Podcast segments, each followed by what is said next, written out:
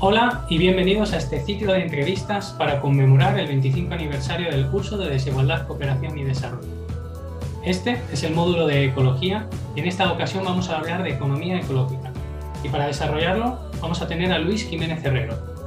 Luis Jiménez Herrero es doctor y licenciado en Ciencias Económicas y Empresariales por la Universidad Complutense de Madrid, ingeniero técnico aeronáutico de la Universidad Politécnica de Madrid, diplomado en Ingeniería del Petróleo por la Universidad Complutense de Madrid y diplomado en evaluación de proyectos por la Dahlem School of Education de Berlín.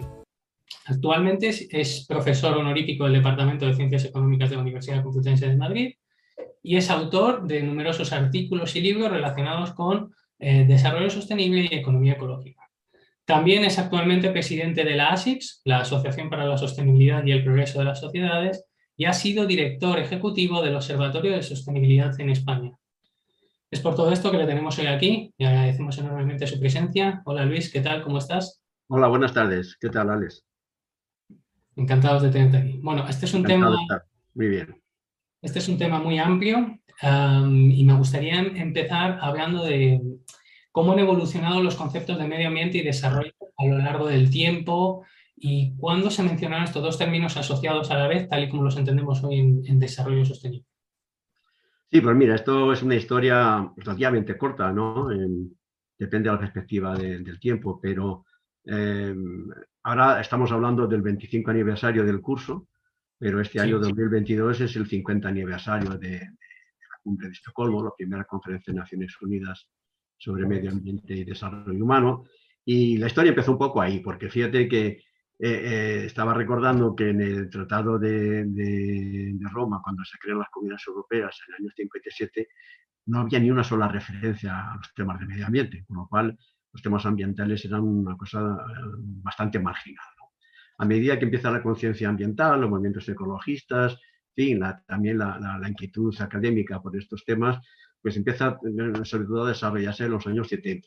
Ahí hay tres, tres elementos importantes. Primero, la cumbre, la primera cumbre de la Tierra, que ahora decimos así, ¿no? La, cumbre de Estocolmo de 1972, la conferencia sobre medio ambiente y eh, humano, que es como se llamó, conferencia sobre medio ambiente humano, no solamente sobre medio ambiente.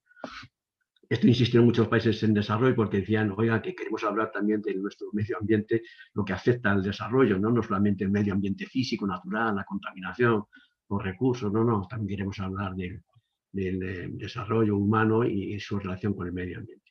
Bueno, luego está el famoso eh, libro de, los Meadows sobre el tema de los límites al crecimiento, ¿no? que también se conmemorará estos 50 años, que la verdad que tenían razón al decir que había unos límites claros al crecimiento y que el crecimiento no podía ser eh, continuamente eh, por esa senda de crecimiento exponencial y que eso tenía sus límites ambientales, cosa que se ha demostrado probablemente entre los 50 años.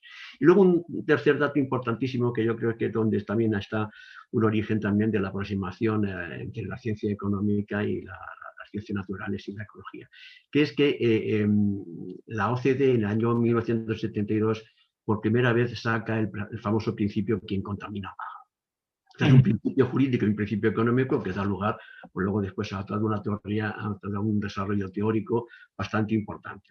Pero vamos, mi experiencia personal es que cuando yo entré en el departamento en el año 76, eh, estas cosas de medio ambiente también dentro de nuestro departamento, que siempre ha sido progresista, ¿no? pues eh, se veían como una cosa un tanto rara, ¿no? bastante heterodoxa, por no decir un, un tanto herética. ¿no?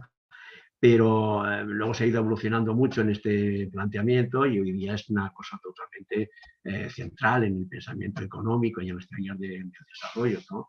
Así que en los años 80 ya empezó a evolucionar mucho más eh, estos conceptos, hasta la cumbre de, de, Medio Ambiente y Desarrollo Sostenible del año 1992 de Naciones Unidas. Ahí está una visión global, ya aparecen otros eh, planteamientos mucho más interdisciplinarios. Bueno, esto va evolucionando y ahora hemos tenido un desarrollo estos 50 años pues muy importante.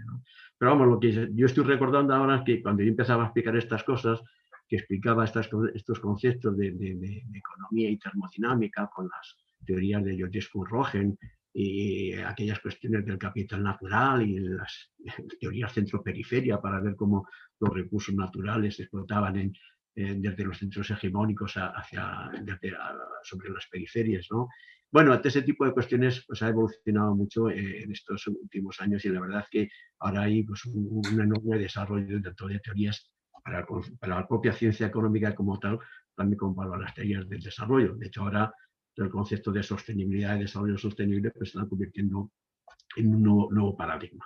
Así que bueno, mi experiencia ha sido muy satisfactoria, em, ha habido ahí grandes avances, pero muchas veces me, recuerda que los que eh, ahora están como conceptos ahora novedosos, por ejemplo, como la economía circular, pues ya estaba hace 50 años cuando empezamos a hablar de, este tipo de, cuestiones y, era cuando hablábamos de los balances de materiales o los principios de la termodinámica aplicados a la economía.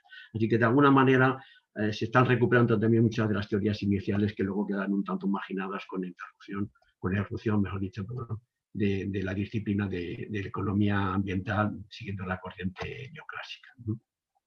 Vale, pues para incidir un poquito más en esto de la evolución que has mencionado, la evolución de los conceptos, em, ¿cómo has visto esta evolución a través pues, de, tu experiencia académica, aprovechando que, tienes mucha experiencia como, como docente? Eh, ¿Cómo has visto esa evolución? Pues mira, eh, eh, ahora mismo yo creo que estamos en una em, corriente de pensamiento que se va em, aproximando más, porque cuando primeramente se empezaron con estas cosas, como decía antes, pues em, eh, los temas, por ejemplo, que sacaba Joyce Corrogen de la termoeconomía, es decir, la termodinámica aplicada a la economía, o los planteamientos que hacía Herman Daly interesantes sobre una reconsideración del estado estacionario de los economistas clásicos, ¿no? aplicada a la, a la moderna economía, pues se veía como una, eh, una economía que se aproxima a la, a la ecología con un sentido pues, más, más profundo. ¿no? Cuando empieza a aparecer ya los conceptos como el principio que contamina paga y todo esto de la OCDE, se empieza a desarrollar la, la, teoría de, de, la economía ambiental, pero claro que mantiene unas diferencias importantes con la economía ecológica. Bueno, después de estos 50 años, de alguna manera, yo creo que va habiendo una, una tendencia más a hacer una síntesis dentro del paradigma sostenibilista, ¿no? dentro del paradigma de, la sostenibilidad. Por lo tanto, ya las fronteras eh, no están tan nítidas entre lo que es economía ambiental y lo que es economía ecológica, que luego si quieres pues también profundizamos un poco más eh, en esto. Eh, pero yo creo que va habiendo una, una, aproximación más integrada en el sentido de que la sostenibilidad se convierte en el eje rector que de alguna forma aglutina este nuevo pensamiento eh, que ya no es tanto ni economía ambiental ni economía ecológica, sino es economía de la sostenibilidad. Vale, pues para ir un poco más ya hacia economía y medio ambiente, quería preguntar qué, qué, valor aporta el medio ambiente a, la economía actual, aparte de ser el proveedor de, materias primas. Sí, hombre, eh, es que ahora ya eh, casi todos los planteamientos no tienen más que ver pues, como los estudios también eh, las universidades ahora también se han comprometido con eh, el estudio y el análisis de la Agenda 2030 y los Objetivos de Desarrollo Sostenible. Y como esto ha supuesto pues, un gran espaldarazo a este, a este paradigma sostenibilista. La verdad es que hemos vivido pues, una, una época de, eh, sabiendo que enfrentábamos medio ambiente y desarrollo, ahora ya es un concepto convergente, ya sabemos que el desarrollo sostenible o no puede ser desarrollo, no es verdad desarrollo, y porque hemos vivido un pasado y, seguimos viendo quizás un presente sin conciencia clara de los límites planetarios y sin una ética clara también para el futuro. Y lo que hay que hacer es eso, pasar de, la, esa, de ese concepto de sostenibilidad a la, al concepto de, sostenibilidad eh, como un gran paradigma donde realmente ahí se proporciona una cosmovisión para relacionar mucho mejor los eh, aspectos eh, económicos, sociales y, ambientales. Eh, todo esto, claro, eh, tiene muchos matices, eh, es verdad que, estamos siempre diciendo que hay muchas teorías de un tipo y de otro, pero bueno, quiero decir con esto que ahora tenemos las ideas bastante más claras, pero todo mm, mucho más enfocado, porque ya hay políticas activas de medio ambiente muy claras por parte de los países, la conciencia ambiental es mucho más amplia en la, sociedad, nos preocupa la, la, forma de vida, los modos de vida, nos preocupa el capital natural, bueno, y con todo esto yo creo que hemos llegado a tener una, economía realmente que es, mucho más, eh, está mucho más preocupada por las cuestiones ambientales que hace tiempo que solamente se preocupaba de, cómo funcionaba el mercado, ¿no? Y, ahí tenemos esa economía del bienestar. Ahora existe una economía dirigida al bienestar, que no tiene que ver con esa economía de bienestar neoclásica, lo que se quiere preocupar fundamentalmente es del bienestar, tanto económico como social como ecológico, ¿no? Ese tipo de conceptos ha ido evolucionando mm, mm, de una, de una manera importante hasta que ha aumentado mucho la conciencia de los académicos, de la sociedad en general y sobre todo de la sociedad civil que está muy activa en estos nuevos planteamientos. Mm, sí, pero ¿cuáles, em, para profundizar un poco, cuáles son eh, las principales corrientes de pensamiento sobre economía, ecología y medio ambiente? Aparte de lo ya mencionado.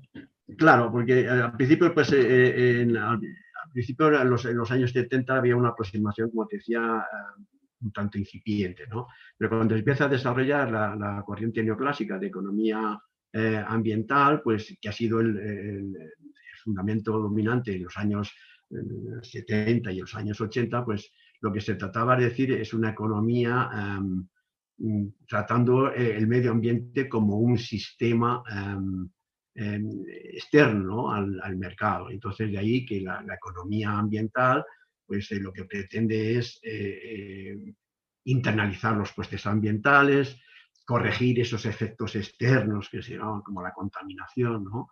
y sobre todo hacerlo al final del proceso, no de una manera preventiva, de una manera regenerativa, como se plantea ahora con la economía circular, por ejemplo. Entonces era eso, internalizar dentro del sistema del mercado vía precios, y sea a través de, impuestos ecológicos o tasas eh, y, demás, pues internalizar esos efectos externos, esas externalidades realmente para que siguiera siendo válido el paradigma de, mercado y del crecimiento económico, entonces el medio ambiente era considerado como ese efecto externo que se podía arreglar, la problemática ambiental, a base de realmente internalizar vía precio esas externalidades.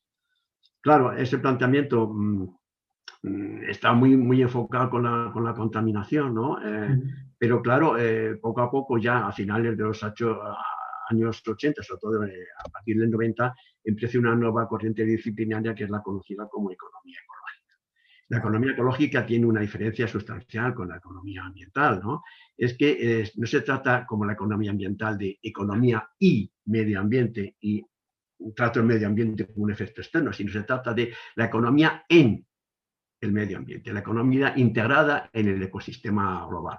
De tal manera que, es, un, planteamiento totalmente diferenciado, porque ya no es una disciplina dentro del ámbito de la economía, sino una, es, una, corriente de pensamiento mucho más integradora y sobre todo lo que es la economía ecológica es transdisciplinar. Entonces ahí es cuando se aprovechan las ciencias económicas, las ciencias eh, sociales y las ciencias naturales para darle un tratamiento mucho más integrado. Y hablamos de una jerarquía de sistemas.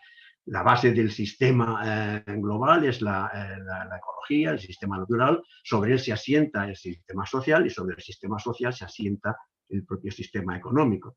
Pero los tres, las tres dimensiones, la ambiental, la económica y la social, no son iguales, tienen una jerarquía y una preponderancia a la hora de tomar decisiones. Por eso, si se socavan la, la base de los recursos naturales, donde se sustenta la sociedad y a su vez la sociedad se sustenta en esa economía, realmente eh, la sociedad eh, está eh, llamada a, tener un colapso, incluso a, desaparecer. Por eso el planteamiento de la, economía ecológica pues tiene una mayor trascendencia en el sentido de que también se toman ahí con mucho más rigor un concepto que es el sistema económico es un subsistema del medio ambiente.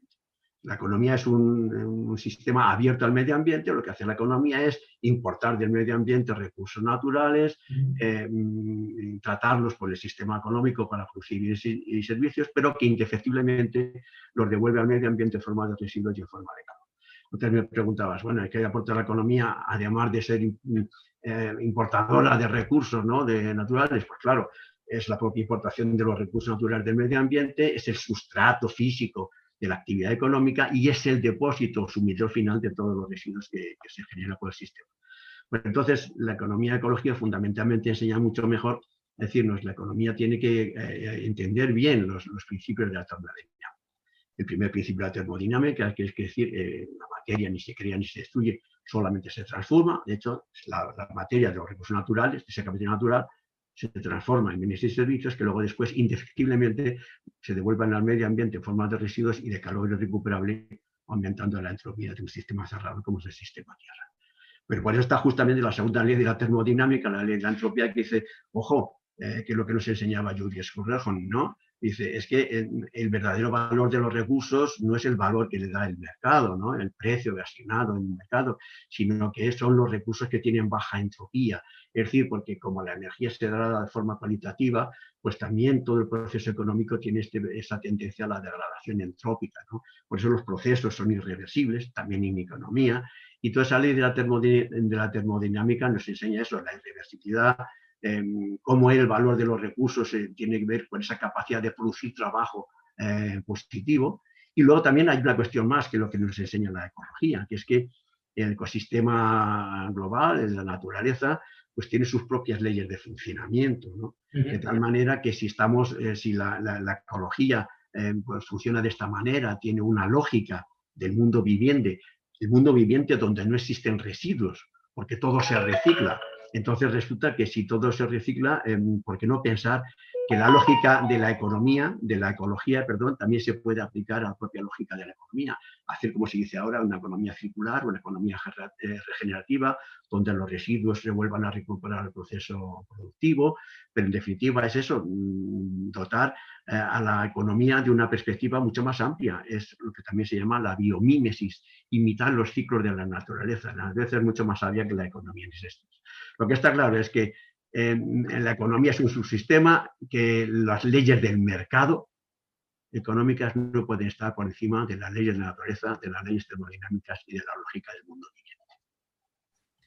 Vale, no pueden estar dentro, pero a veces da la sensación por la forma en que producimos o diseñamos los productos que realmente sí es el subsistema medio ambiente o subsistema naturaleza que está dentro del subsistema ecológico. Sí, pero es un, es un error conceptual, es decir, lo que predomina es el paradigma del crecimiento económico y del sistema de mercado.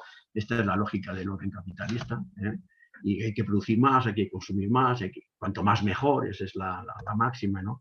Y ahora hay que reconocer que, ¿no? que la, la vida en la Tierra tiene límites, estamos eh, Em, sujetos a límites planetarios. El sistema económico no puede crecer por encima de los límites planetarios, es una realidad física, porque un subsistema no puede crecer por encima de, un sistema eh, indefinidamente, por encima de un sistema eh, cerrado que lo alberga, como es la, ecosfera. Por lo tanto, estas cosas la economía las tiene que aprender, que, un, que un crecimiento indefinido es imposible en un sistema finito y un sistema cerrado como es el sistema Tierra. Y por eso hay que eh, reestructurar el sistema económico mundial. Tenemos que eh, aprender cómo se plantea un cambio del metabolismo socioecológico eh, y de la economía productiva, ¿no? cómo se hace un cambio de pautas de producción y de consumo para que sean más responsables, para que sean más sostenibles.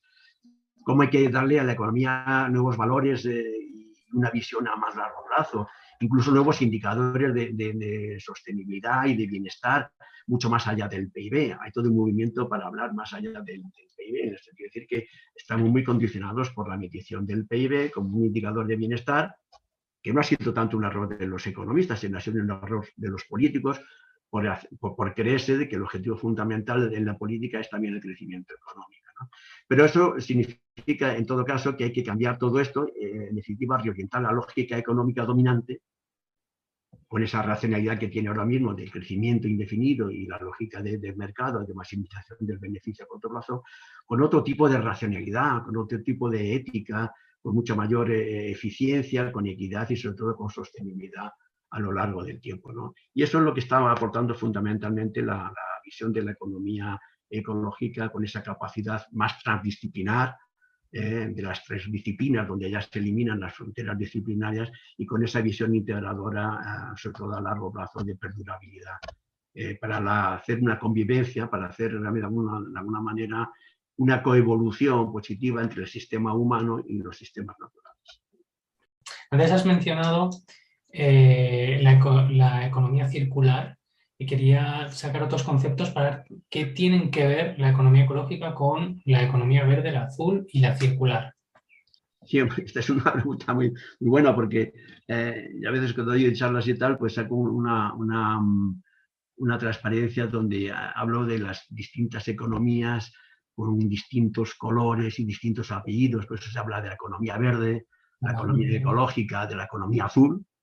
Eh, para algunos la economía azul, como la Unión Europea, lo ciñen más a la economía que tiene que ver con recursos marinos. Pero otros autores como Pauli pues dicen no, que la economía es azul porque el planeta es azul. Y bueno, pues luego está la economía gris, la economía marra, o sea que hay eh, eh, la economía plata, ¿no? Para los mayores. tenemos ahora la silver economy. Es decir, que hay, hay cantidad de colores aplicados a, la economía. Pero hay economía con muchos apellidos, ¿no? Em, pues la economía ambiental, la economía ecológica, la ecolonología, la economía, em, en fin, eh, la economía del ovío, la economía circular ahora que sale, como tú estabas apuntando, ¿no? Mm, son nuevos conceptos, pero que yo creo que de alguna manera em, también se unen con una nueva economía distinta del bien común, de la, del buen vivir, ¿no? de esas teorías del bien común. Y creo que todo eso, fíjate, pues da lugar a, esta economía de la sostenibilidad integral. Es decir, que el paradigma que sigue aguantando todo esto para ver cómo esta economía verde o la economía circular realmente se van integrando en una visión eh, eh, más, más holística, precisamente, pues lo da eh, este paradigma de la sostenibilidad integral, que yo creo que además se va a, su vez consolidando porque eso también tiene detrás una ciencia nueva, es la ciencia de la sostenibilidad, en ese sentido una ciencia mucho más transdisciplinaria. Y por eso la economía ecológica, por ejemplo, defiende un punto de vista de sostenibilidad fuerte frente a la sostenibilidad débil que defiende la economía ambiental. La economía, la, sostenibilidad fuerte es la que defiende la permanencia del capital natural en su integridad, donde realmente eh, a partir de ciertos límites no puede haber sustitución de unas formas de capital por otras formas de capital. Es decir, por ejemplo, no puede haber sustitución de capital hecho por el ser humano, capital manufacturado, por capital natural. Porque hay un momento que los límites del capital natural son así de, estrictos y entonces esa intercambiabilidad eh, de, los factores Em, de producción, ese tiro y de los capitales, realmente no es posible. Por lo tanto, ese concepto de sostenibilidad fuerte, defensora de capital natural, también es propiamente intrínseco al concepto de economía ecológica. Pero bueno, todo eso, eh, ahora hablamos de, como te digo, de la economía del ovío, de la economía hipocarbónica, de la economía verde, de la economía circular, de la economía también de la salud, yo creo que todo eso tiene una cabida perfecta dentro del paradigma sostenibilista, ese paradigma basado en el concepto de, sostenibilidad. Claro, esto teóricamente está muy bien, pero ¿hay algún país que ha tomado alguna medida para, hacer una transición hacia, hacia, un modelo de economía ecológica o por lo menos más ecológica? ¿O se ha planteado algo para el futuro? Bueno, eh, mm, dices muy bien, porque efectivamente estos son eh, Em, acercamientos eh, conceptuales, em, teóricos, em, académicos, pero luego está en la práctica cómo se traduce. Pues yo creo que a través del concepto de sostenibilidad se ha ido desarrollando también un cuerpo normativo, unos enfoques políticos que son importantes. Y voy a poner, por no poner países, porque en algunos casos eh, yo creo que ha sido la Unión Europea la que se está convirtiendo en un líder mundial, por lo menos la Unión Europea manifiesta continuamente que quiere ser el líder mundial del cambio climático, ahora también está diciendo que quiere ser el líder mundial de la conservación de la biodiversidad, que quiere ser el líder mundial de la economía circular. Todo esto está escrito así directamente en textos y documentos de la Unión Europea, ¿no? O sea, que no es un invento, ¿no? Y también quiere ser el líder mundial para la cooperación mundial en favor de esa gobernanza global de medio ambiente. Eso está dicho así, de esta forma em, taxativa en documentos oficiales de la Unión Europea, ¿no? Y bueno, y es verdad, la Unión Europea en estos últimos 50 años, mm, se me ha olvidado decir que también en el año 72 la Unión Europea hace el primer programa de acción ambiental en materia, en, materia de medio ambiente, el primer programa en el 72. Ahora vamos por el, octavo programa de, medio ambiente de la Europea. Y ha habido un desarrollo, como digo, de normativas y de enfoques políticos interesantes. De tal manera que incluso, por ejemplo, una máxima de la, una máxima de Unión eh, Europea es aprender a vivir bien dentro de los límites planetarios. Y es un enfoque político que está dando juego, porque cuando viene, por ejemplo, em, eh, ahora el famoso Pacto Verde que sacó eh, von der Leyen em, en el año 2019, en diciembre de 2019, es decir, hace dos días, em, este enfoque del Pacto Verde Europeo, del Green New Deal europeo, justamente está embebido en este enfoque de eso, de tenemos que saber en Europa vivir bien, pero respetando los límites del planeta. Y eso significa pues tener una economía que respete mucho más todas las dinámicas eh, ambientales. Eso comprender mejor que la economía, cómo su sistema funciona, esos límites termodinámicos, eh, entender bien que hay que ir hacia eh, aspectos no de corrección al final del proceso, como se decía hasta ahora, ¿no? Tengo un efecto externo, un, efecto de contaminación, pues al final lo corrijo y para corregirlo pues pongo una tasa, un impuesto, eh, en fin, otro mecanismo de corrección, ¿no? Se trata de que prevenir mucho más en origen, de que, por ejemplo, hacer una economía regenerativa, donde podamos devolver al planeta más de lo que extraemos de él, en ese sentido, recuperar bien los residuos para que puedan ser recursos nuevos para el sistema productivo, hacer lo que hace la naturaleza, que es una naturaleza donde no existen residuos, donde nada, nada se desperdicia, con esa idea de biomímesis, ¿no? de imitar los ciclos naturales. Bueno, pues todo ese planteamiento se está consolidando en la Unión Europea.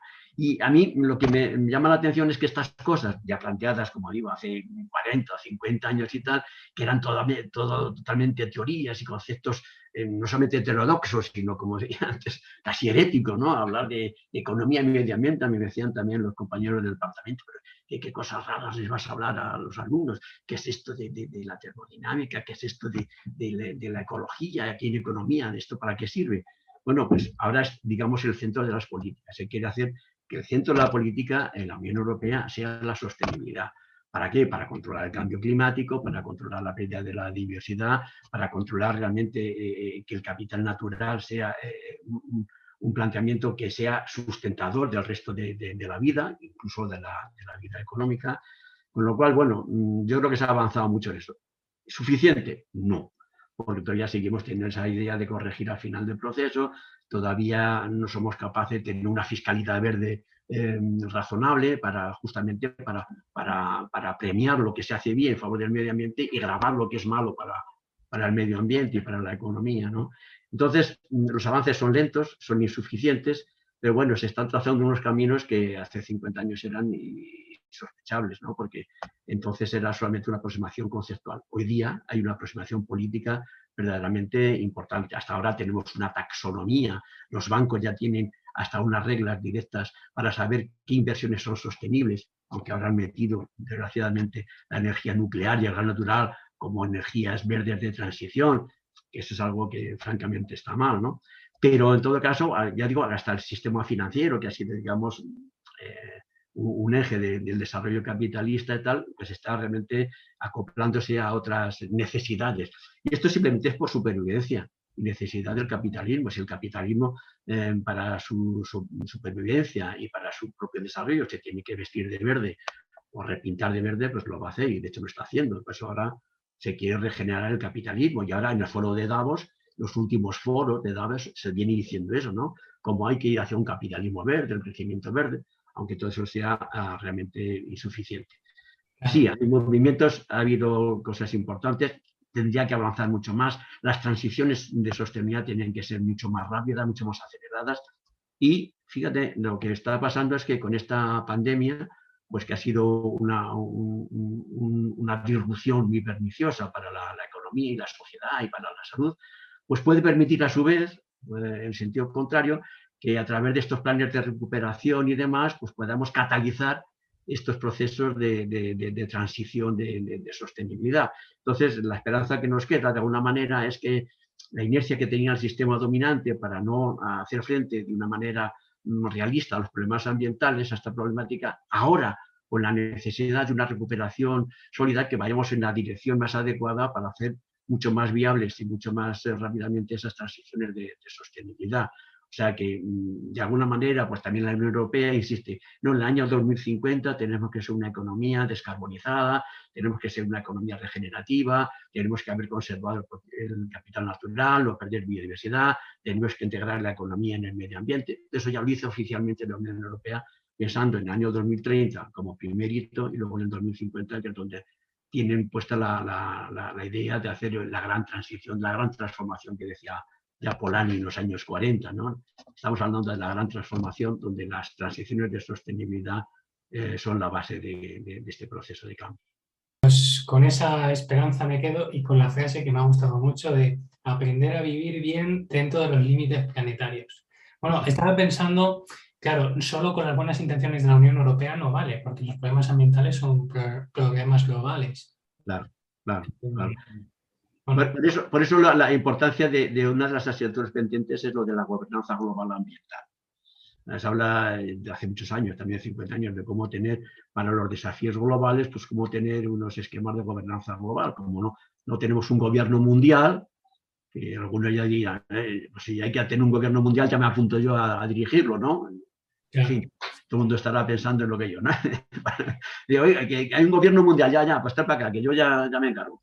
Eh, bueno, como todavía los estados tienen su soberanía nacional sobre su espacio ambiental, sobre sus recursos naturales, y no va a haber una cesión de soberanía nacional en ese sentido, pues entonces hay que llegar a otro esquema de cooperación ambiental mucho más ambicioso. Y eso pasaría por un modelo de gobernanza global porque claro, el tema del cambio climático, de la biodiversidad eh, o de los residuos y tal, es un problema ya, son desafíos globales que no valen ya con, normas y políticas eh, aplicadas a nivel nacional, porque como tú tienes una relación estructural y sistémica, nosotros decimos desde toda la vida en el departamento nuestro, pues eh, eso es una evidencia y por esas interdependencias hace falta que tengamos otros enfoques de gobernanza, es decir, de transparencia, de rendición de cuentas, de realización de políticas. Por eso hay que hablar eh, eh, de, de, otras políticas, pero también de otras formas de hacer políticas ¿no? y de otros instrumentos, otros instrumentos que vayan más allá del PIB, otros instrumentos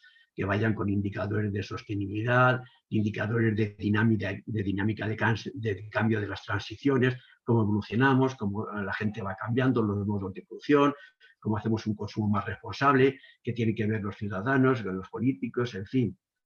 Esta serie de interconexiones que, en definitiva, es que estamos aspirando a un nuevo tipo de, sociedad pues, mucho más eh, integrada y sobre todo mucho más responsable, porque de esta responsabilidad de esta generación eh, depende nuestro futuro, porque es que si el cambio no es ahora, eh, ¿cuándo? Y si no es esta generación, ¿quién lo hará? Pues esperemos que esos acuerdos de cooperación lleguen. Eh, muchísimas gracias, Luis. Eh, ha sido un placer.